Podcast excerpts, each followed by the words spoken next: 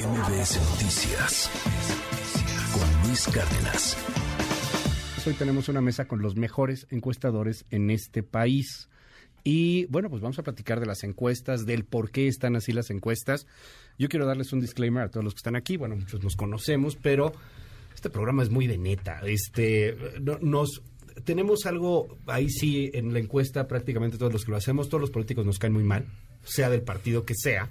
Y mucha gente pues está con la duda de por qué los resultados son así, por qué tenemos estos datos, la gente no le cree a veces a las encuestadoras y por eso me encanta que hayamos podido hacer esta mesa y que tengamos esta apertura.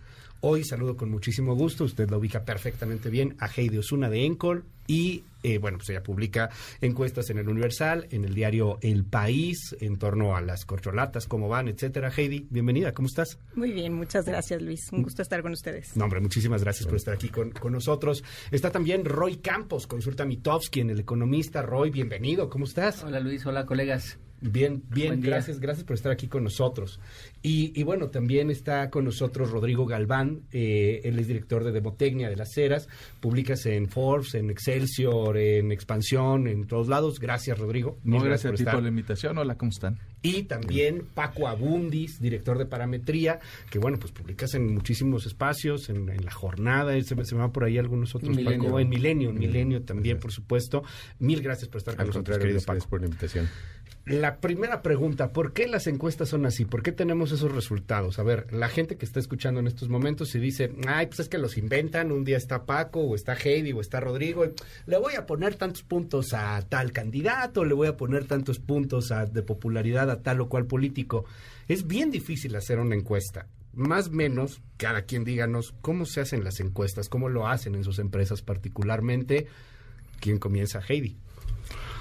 Bueno, a ver, em, me gusta poner ejemplos que la gente entienda de cómo y, en la vida cotidiana cómo hacen una encuesta.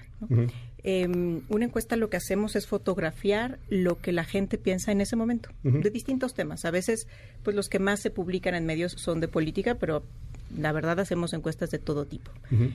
Cuando alguien cocina, ¿no? Está haciendo una muestra. Cuando tú estás haciendo un pozole, em, estás haciendo una muestra para probar si está salado o no. Eh, este, este ejemplo siempre lo pongo porque en Twitter siempre nos dicen, a mí nunca me han encuestado. Sí. ¿Cómo con mil entrevistas o con 500 entrevistas o con mil entrevistas o mil doscientas a nivel nacional van a saber cómo piensan todos los mexicanos o todos los electores? Pues es lo mismo, cuando cocinas un pozole no te tienes que comer la olla de pozole para saber si está salada, grasosa, buena o mala, ¿no? Das una cucharada y con esa cucharada tienes para saber si está bien, ¿no? Si cocinaste bien o cocinaste mal, o qué le falta, o qué elementos le faltan. Okay. Entonces, pongan, me gusta que la gente ponga en el día a día eh, este tipo de ejemplos para que vean que ellos hacen muestras todos los días, hasta cuando van a, hacerse análisis, ¿no? en, en, en, en algún laboratorio. análisis de sangre no te sacan toda la sangre, ¿no? te sacan toda la sangre, ¿no? Yo siento que sí. Bueno. A ver, entonces es una, es una muestra, eh, pero estas muestras pueden terminar por por eh, ensuciarse, por hacerse, a lo mejor esa cucharada en particular estaba más salada que otras cucharadas. Pues lo que tienes que hacer justamente es mover muy bien ¿no? el pozole y tener todos los elementos del pozole. Tienes que tener el grano, tienes que tener la carne, tienes que tener el caldo, y para entonces saber. en todos lados hay buenos y malos cocineros, ¿no? Hay decentes y no el quien le echa agua a la sopa, ¿no? Este, no, por supuesto, saber Luis, la fama que tienen las encuestadoras no necesariamente es culpa de las encuestadoras, porque hoy casi que cualquiera puede ser un encuestador y eso es bien importante. O sea, sí es verdad que dentro de los cocineros de las sopas, como dice Heidi, hay buenos y hay malos, como en todo. El pozole no sabe igual en todos lados, ¿no? Este, y además hay quien le echa agua al pozole, sin duda. O sea, no tengas duda. Eso que tú dices es que la gente dice que la escucharán. No tengas duda, sí hay. Sí hay gente que escuchará las encuestas, que pone números a favor de los clientes, porque si no, no los contratan, o que vende otras cosas, porque hoy la percepción de triunfo es, es lo que marca la diferencia en las elecciones y las encuestas es quien habla de la percepción de triunfo y sí hay quien vende sus números, sí los hay. Ahora, Aquí hay encuestas que juntas tal vez sumamos 100 años, ¿no? O sea, 30, 30, 20 y tantos, o sea, yo, la mitad de ellos. Sí, sí, bueno, o sea, exacto. Este, entonces, el, el prestigio, la fama, eh, eh, no, si tú haces un mal pozole, no vas a durar en el mercado, ¿eh? Aunque, aunque ese es otro tema que podríamos entrar ahorita sobre el mercado de las encuestas.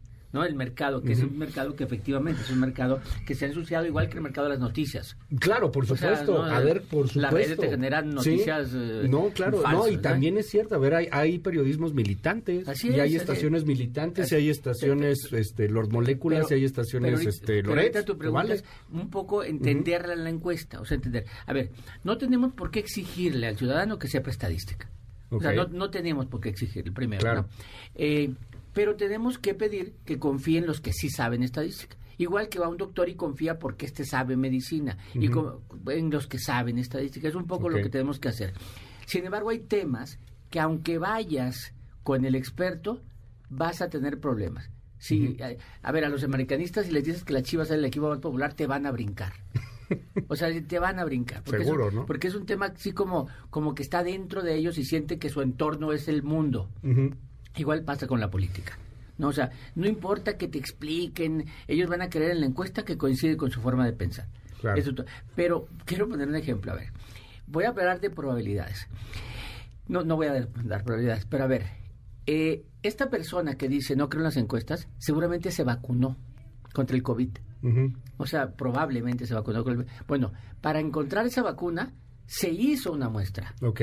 O sea, se hizo una muestra y a ciertas personas se vio para ver la efectividad. y con eso se pensó, se intuyó que el total de la población esa efectividad iba a tener la encuesta, la, vacuna.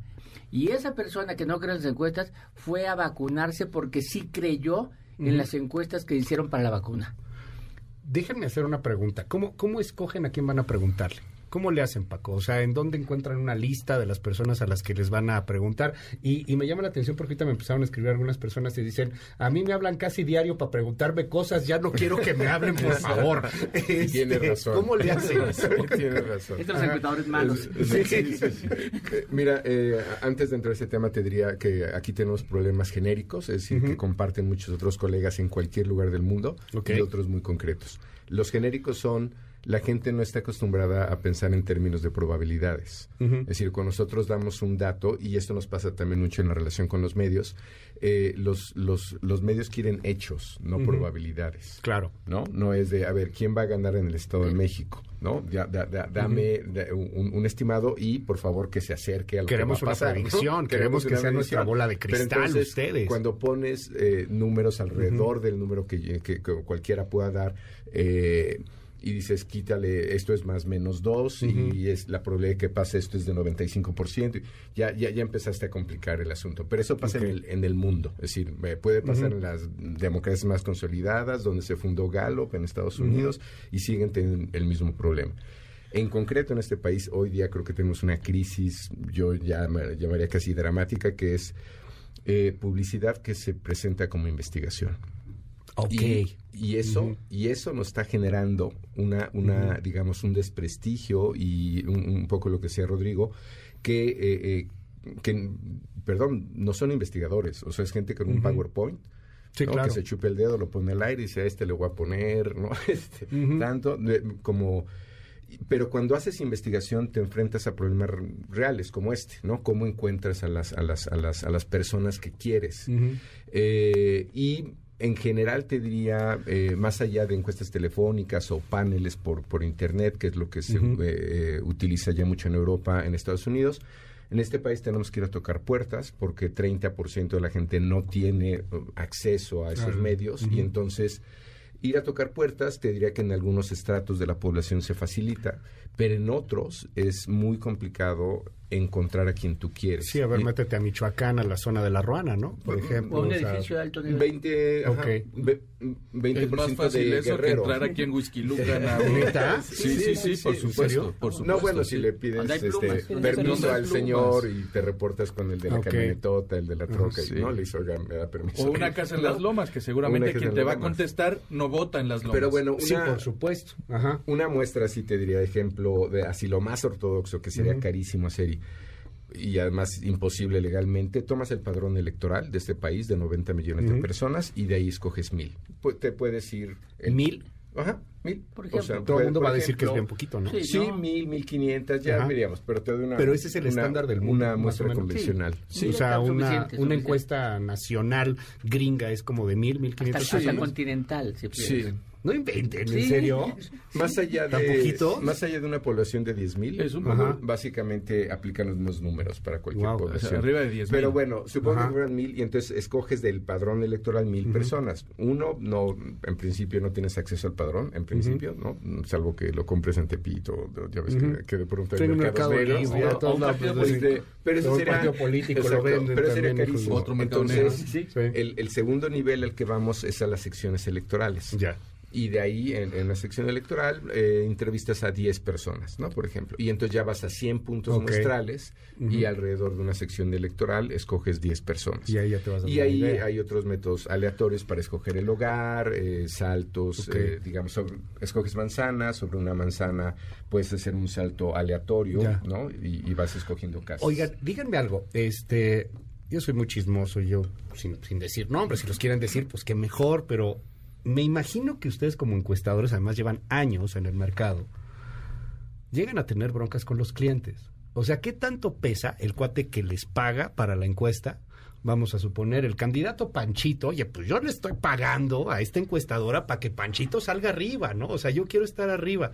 Cuéntenos un poco lo que les ha pasado, cómo ha sido una experiencia, por ejemplo, con, un cliente que a lo mejor se enoja, si nos quieren decir el cliente que mejor, pero no creo que lo quieran hacer. ¿Cómo, cómo es este trato con el cliente? ¿Es cierto que hay encuestas que se publican y encuestas que no se publican? Heidi, por ejemplo.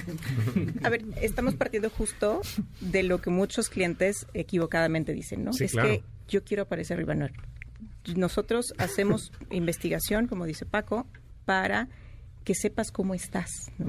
Y lo mismo, es como si siempre les pongo un análisis a los, a los clientes de cuando, cuando vas a hacerte análisis médico, ¿no? Nosotros, como cualquier mortal, tenemos a veces tres años, ¿no? Sin hacernos un análisis de sangre.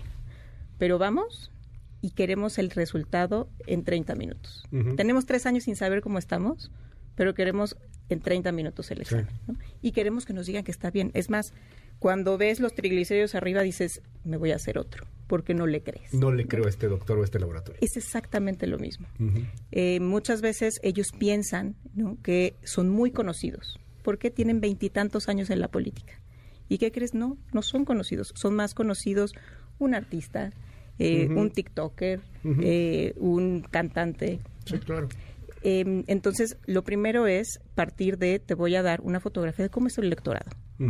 Si estás arriba, estás abajo, te puedo dar qué necesitas para subir, sí, ¿no? Te puedo decir quiénes te conocen y quiénes no te conocen. ¿Para qué? Para que enfoques todas tus baterías a las personas que no te conocen y mantengas a los que te conocen. Pero justo las encuestas no son para darle gusto al cliente, ¿no? Son para darle un diagnóstico de cómo está. ¿Y se enojan los clientes? Claro, hombre, y, por supuesto que... Sí, se enojan algunos. Mira, es como cuando igual que los... Yo voy siguiendo los ejemplos de Heidi, yo voy atrás. los exámenes médicos igual tú agarras y les haces el examen médico y resulta que está perfecto de del colesterol, está perfecto de, no sé qué, pero tiene los triglicéridos altos. Y entonces tú le preguntas, oye, ¿cómo saliste en tus exámenes? Y él te enseña exactamente todo menos los triglicéridos, salía todo dar, mira, aquí están. Eso es algo que los encuestadores no podemos hacer, porque otra vez, la gente no tiene por qué entender qué pregunta es la que vale más. Claro. No tiene por qué. Entonces te dicen, ¿y cuál de todos los que se llama Raúl es el más guapo? Guapísimo de todo. Y entonces ellos agarran la pregunta que les conviene y es la que hacen pública. Y entonces los encuestadores tenemos la culpa porque el resultado no se parece, porque la pregunta no tiene que ver con el resultado. Porque son dos preguntas distintas, ¿no? O sea, una, como decía Heidi, es popularidad y a lo mejor otro es que tanto lo aceptan, ¿no? Esos somos los que Entre los tres que te conocen sí te aceptan, pero no te conocen más que tres. A ver, ya crúzalos por mi familia, a ver cómo sale, ¿no? y entonces, claro, eso lo pues, utilizan. mal en algunos pero otra vez, yo, yo sigo insistiendo existiendo siempre y cuando la gente que hacemos investigación correcta, ¿no? Vivienda. Claro que si tú publicas en un medio 400 entrevistas telefónicas y das un resultado que no es, por supuesto que la gente este, se enoja. ¿Por qué? Porque ese resultado tal vez este, le, le, cae bien a quien la está publicando o van en contra de, de alguien o están eh, buscando otra gente. Además de que hay encuestadores, insisto, que sí le mueven al número y que acostumbran a los clientes este a que oye pero pues si yo contraté estos masivos porque y si le cambiaron ¿por qué tú no le cambias? sí claro. Ah, ahora no. oye un concepto hace poco de un encuestador de esos tramposos que cuando dice le mueve al número dice él no yo torturo el número torturo el número. exacto. No bueno. Ahora no no todo el mundo se enoja. Hay también claro, sí, distintas. Primero a veces salen bien y son las mejores presentaciones, ¿no? O sea, todo el mundo contento, este, todo el mundo feliz. Por, eh, y, hay quien, y hay quien acepta que no puede estar bien y lo hace precisamente para eso. Para trabajar. Para, saber, para, para empezar a trabajar. ¿no? Regularmente, eh, creo que la mayor parte que contrata a los que estamos en esta mesa quiere saber quiere saber sobre sus triglicéridos. Por supuesto. sí, porque ustedes se dedican a ver los triglicéridos, o sea, al final de cuentas. esa es su chamba. Pero a ver, déjenme entrar a los temas escabrosos. Este, hoy hay una elección presidencial, está adelantada, se están dando con todo. Eh, eh, que, les borran las pintas, que, que, este, que hay una favorita, que, bueno, en fin, van a escoger en Morena por encuesta al siguiente candidato o candidata presidencial. Y de acuerdo a los números que creo que todos ustedes cuatro tienen, es muy probable que ese candidato o candidata hoy día es muy, muy, muy probable que ese se convierta en el siguiente presidente o presidenta. Cada uno yo les pediría que nos dijera cómo tendría que ser esa encuesta. A lo mejor no están de acuerdo, cosa que se vale, digo, por eso es esto, pero ¿cómo tendría que ser esta encuesta? Tendría que ser de varias preguntas, de una sola pregunta, tendría que ser abierta, tendría que ser cerrada, sienten que hay un piso parejo, que no hay un piso parejo. No sé, ¿cómo, cómo tendría que ser esa encuesta, Heidi? Pues eso lo tiene que definir un partido político, ¿no? Eh, creo que Morena... O un líder o un líder, o, el presidente. Tiene que ser como diga el señor. Así tiene que ser la encuesta. A ver, tiene que, la, encuesta tiene que ser como ellos decidan, ¿no? Que, pues va a ser o el método, si va, o, como él decida. Pero al final del día creo que em, en el caso de Morena, Morena tiene la experiencia de estos últimos años, del 22, el 21 y el 23, tienen un método de unos 10 puntos, ¿no? En donde de todas esas eh, gubernaturas, son más de 20, 22, 23 gubernaturas que se han disputado desde el 21 hasta la fecha, solo han tenido problemas en una interna, ¿no? que, fue, que fue ahorita Coahuila. Eh, en Durango no impugnaron realmente la encuesta, fue un tema de género, eh, pero digamos... sí, pero al final del día no se fueron hacia... No, no fue culpa de la encuesta. Es un asunto de género. Es una, cuestión de género, pero aparte no se han ido de, Morena, ¿no? Las encuestas a, Morena les ha ayudado a solucionar sus problemas internos, porque una elección interna podría destruir a ese partido político o a cualquiera, porque las fracturas que se dan en las elecciones internas de los partidos a veces perduran años, años y años. Y las encuestas han solucionado ese problema, les han solucionado la vida interna y además les han dado al candidato o candidata más competitiva de ese momento. Ok. ¿Qué dices? A ver, Morena no inventó hacer encuestas, o sea, para seleccionar candidatos. O sea, Morena eh, pero Morena lo estableció ya como método. sí, de hecho en sus estatutos, ¿no? Sí, Está ya, ya, que tiene que ser así. Pero, pero no, ya en 1992, hace más de 30 años ya en, Hidalgo estaba Morillo Carama haciendo candidato de elección. Pero y se han hecho varias. De hecho, Paco y yo participamos en el TUCOM, ¿te acuerdas, no? Con un método más complicado, más eh, elaborado, más científico. ¿De Estados Unidos contra Madrazo? Eh, de Estados Unidos contra Madrazo, ¿no? Pero se preguntaba a empresarios, a gente de, opinión, o sea, y se hacía y se generaba un índice. Eh, fuimos tres encuestadores. Bien. Pero aquí la pregunta es sobre Morena. Primero, el que decide hacerlo por encuestas o por tómbola en otros casos, es López Obrador, para quitarse lo que él sabe que va a generar problemas y conflictos, que es una elección abierta. Y eso viene porque él fue presidente del partido y las elecciones abiertas que él organizó terminaron mal. O sea, en 1999, elección entre Amalia García y Jesús Ortega, se anuló. Él era el presidente del partido. Se anuló. En aquel entonces un encuestador era el encargado, Barberán. Era el encargado de la parte.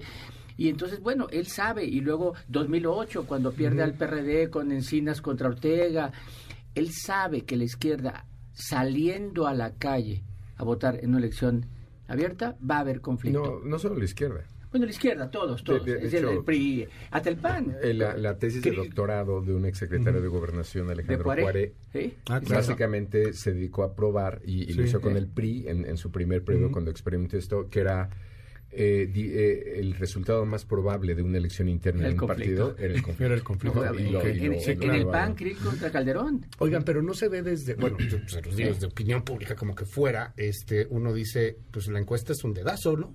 No, Va a ser la encuesta de lo que diga López Obrador. Es un juego de popularidad si solo juegas a una pregunta. Ahora, Morena ha hecho un esquema de dar puntajes a las preguntas y con varias... Dedazo, o sea, dedazo, Está bien, pues, preguntemos, ¿quién de todos es mujer? vámonos. bueno, el caso es que Morena es organizado. Cuando me dices, ¿qué preguntas? Todavía no está definido qué preguntas van a hacer. Conocemos algunas que van a hacer, pero todavía no lo han definido. Aquí estamos especulando. El presidente ya dijo. ¿Ustedes cómo lo harían? Pero fíjate, el presidente qué control tiene y eso que no se mete en el partido. Ya dijo, ¿por qué método? En qué fecha y quiénes participen. Sí, claro. y que no, tiene favoritas. Digo, y no tengo favorita.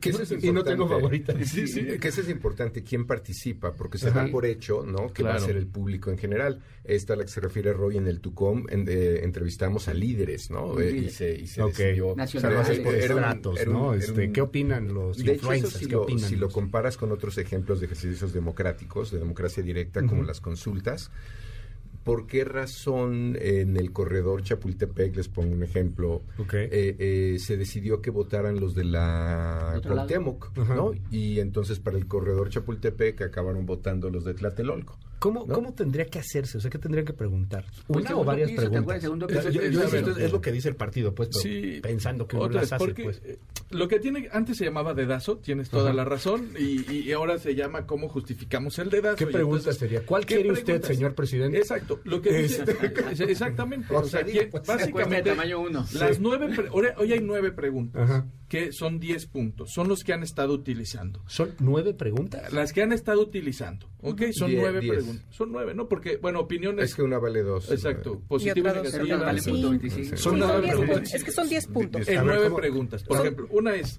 eh, ¿quién defendería mejor a las mujeres? La otra es a quién preferirías como candidato.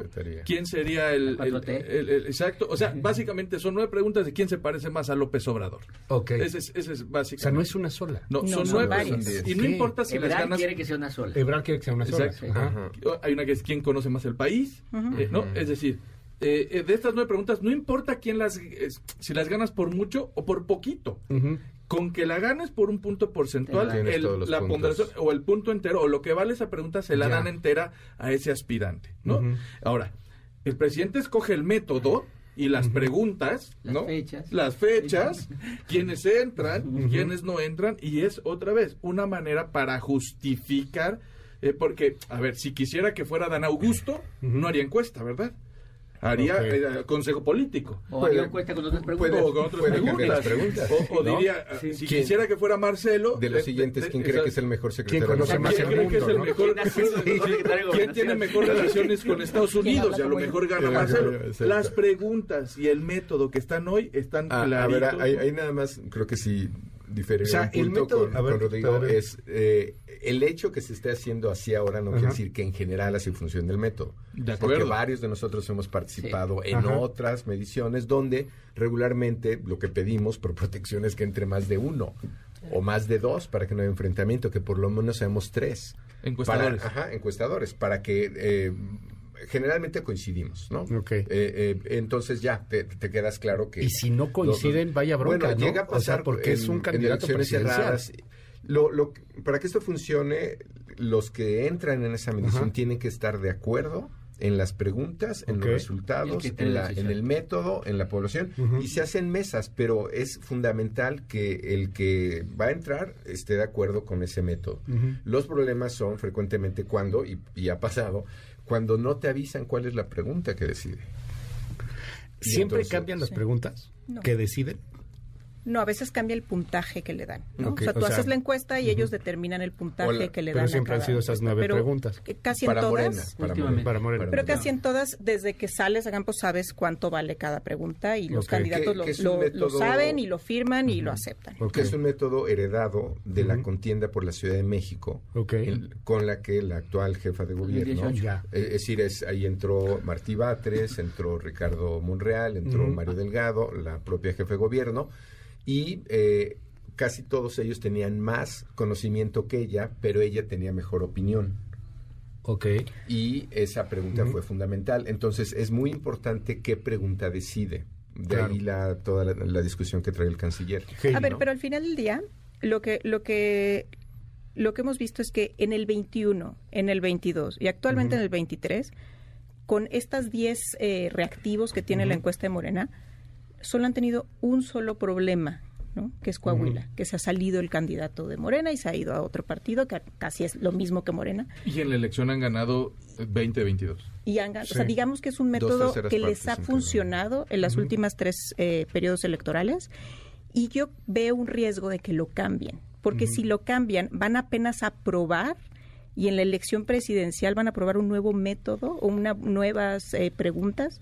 Digo, si yo fuera ellos me iría por lo que les ha funcionado y por lo que les ha dado candidatos ganadores, porque aparte lo que hacen estos 10 puntos es que si hoy tenemos eh, prácticamente los, todos los que estamos aquí en la mesa, Claudia Sheinbaum arriba por más de 10 puntos frente a un segundo lugar eh, que es Marcelo Ebrard el tercer lugar, bueno, yo tengo a Noroña en tercer lugar. Yo también, yo también. Todos tenemos eh, primero, segundo, tercer lugar. y hay ni siquiera llega a unos terceros lugares. No, Yo, yo sí en tercero. Tú sí lo tienes en tercero. ¿Pero tienes a Noroña?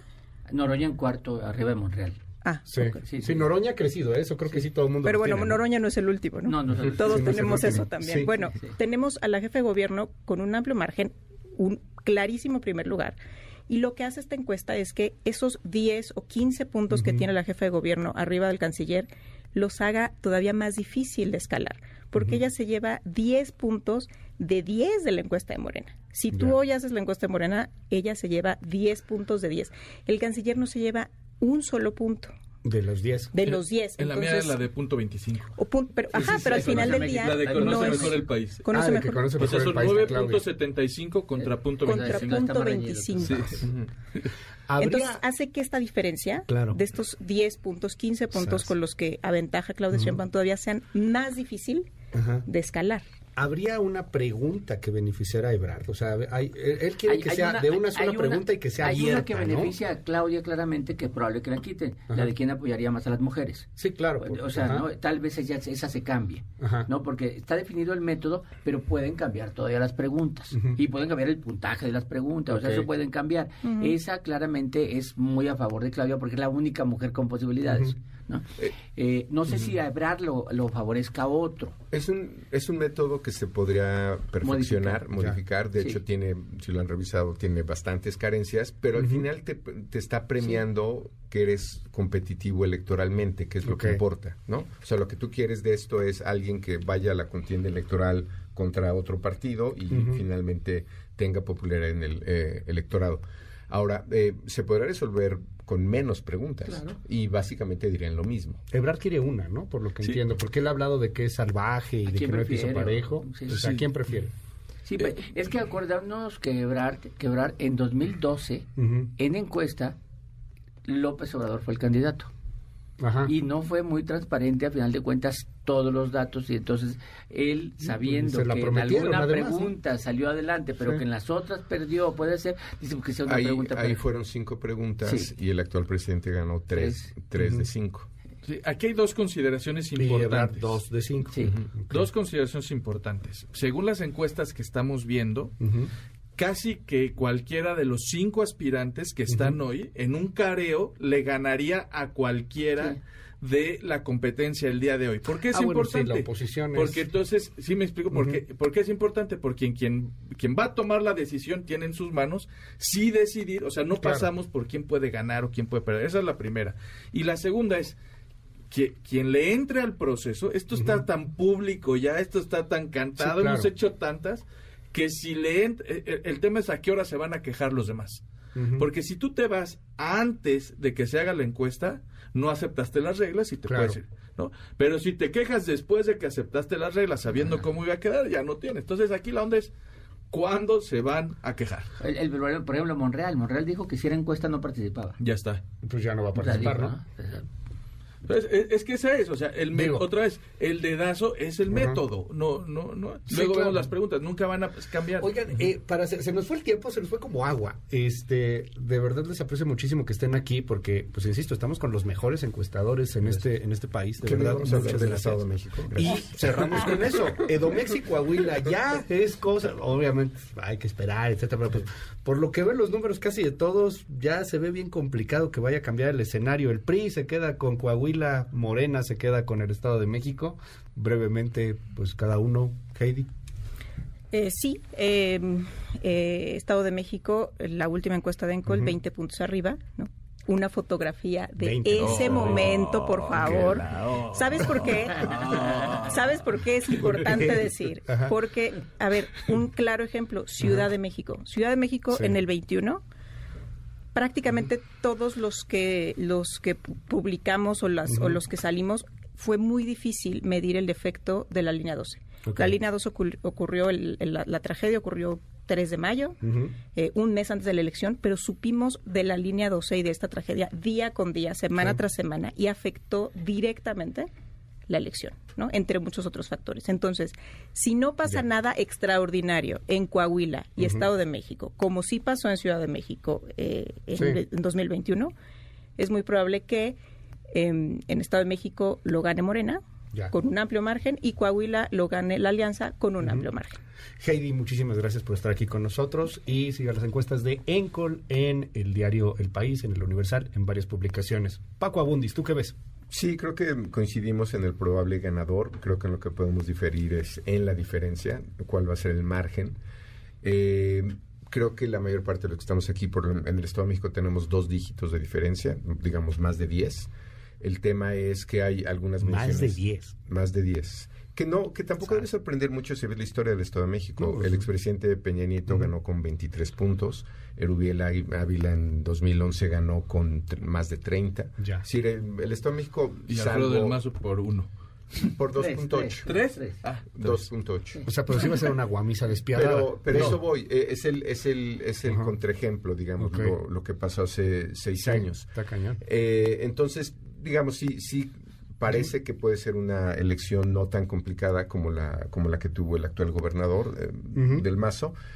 Eh, y yo creo que pues la mayor parte de, la audiencia o, todos vamos a estar en esa elección porque es una elección de un tamaño de un país, ¿no? sí, eh, claro. Es del tamaño de Guatemala, son dos millones menos que Chile, ¿no? Son, ahora que está de moda Dinamarca, tres veces Dinamarca. Este, entonces sí, es un país, es, es, como el Cataluña de México. O sea, tiene 20% del PIB y representa 10% de la población. Mientras no se quieran salir también, mientras no se quieran separar. Sí, no, de hecho yo, yo cada, que veo, cada que veo a los policías de Nesa digo, oh, los mozos de escuadra. Sí, no, no, Paco Abundis. Números económicos, básicamente. Paco Abundis, muchísimas gracias. Vea las encuestas de Paco Abundis en Paraná en eh, Milenio, en la jornada, varias publicaciones. Mil gracias. Gracias, Paco. Gracias a ti, Luis. Rodrigo Mira, fíjate bien, Luis. Yo lo primero que diría es que van a ser participaciones, como lo han venido siendo, muy bajas. Y eso es algo bien importante porque después que analicemos el número de votos, vamos a entender que ningún partido está satisfaciendo las necesidades de los electores. Eso va a ser lo más importante. También porque eso es importante, porque ves que vimos encuesta, eh, perdón, elecciones con diferencias de 20, 30 puntos Oaxaca, Hidalgo, Quintana Roo, pero con participaciones bien chiquitas. Por ejemplo, Mara Lezama, gobernadora de Quintana Roo, sacó el 50% del 30%. O sea, más o menos votó por ella, la actual gobernadora votó por ella el 15% de los electores de Quintana Roo. 15%. El porcentaje de votación es bajísimo. Entonces, eso va a ser bien importante porque además los porcentajes se hacen más grandes cuando el pastel es más chico. Yo creo que eh, sí, las tendencias pueden ser eh, definitivas, nada más que yo en el Estado de México veo una diferencia menor a, a 10 puntos, que pueden ser menos de 400 mil votos al día de hoy. Y en Coahuila veo... Menor a 10 puntos, mayor a, cuánto. más o menos. ¿O si la ves cerradísima? No, no la veo cerrada. Si son menos de 10 puntos, 400 mil votos. Más, de 5, sí. Eh, en el caso de Coahuila, sí veo un primer lugar y dos terceros. Ya la diferencia es lo de menos y veo un primer lugar y dos terceros, ¿no? Muchísimas gracias. Siga Danilo Galván de las Heras, de Demotecnia, en Exception, en Forbes, en Expansión, en varios medios de comunicación. Y cerramos, Roy Campos. Yo, yo, para concluir, una idea que trato desde hace años de decir. Los encuestadores hemos tenido una gran falla al comunicar. Eh, nos ha faltado comunicar que lo que medimos son probabilidades de ocurrencia de eventos. Ok. O sea, entonces, no estamos diciendo va a ganar, sino es altamente probable, ligeramente probable, pero es probabilidades de ocurrencia. Lo que hoy tenemos en ambos estados es altamente probable que gane Delfín en un lugar y que gane el PRI con Manolo Jiménez en el otro lugar. Es altamente probable. ¿Quiere decir que ya ganaron? No. Existen probabilidades, aunque sean pequeñas, de que pierdan. Y a veces ocurren, hay gente que compra el billete de la lotería y se lo saca. O sea, las probabilidades pequeñas ocurren. O sea, son pequeñas, pero ocurren. Aquí es altamente probable que ya haya ganadores definidos hoy. Muchísimas gracias. Es Roy Campos, consulta Mitofsky, lo consulta todos los días, ¿no? En El Economista también. Oigan, mil gracias, de verdad, qué, qué honor tenerlos a todos hoy y gracias por abrirse y poder platicarlo de esta manera. MBS Noticias Cárdenas.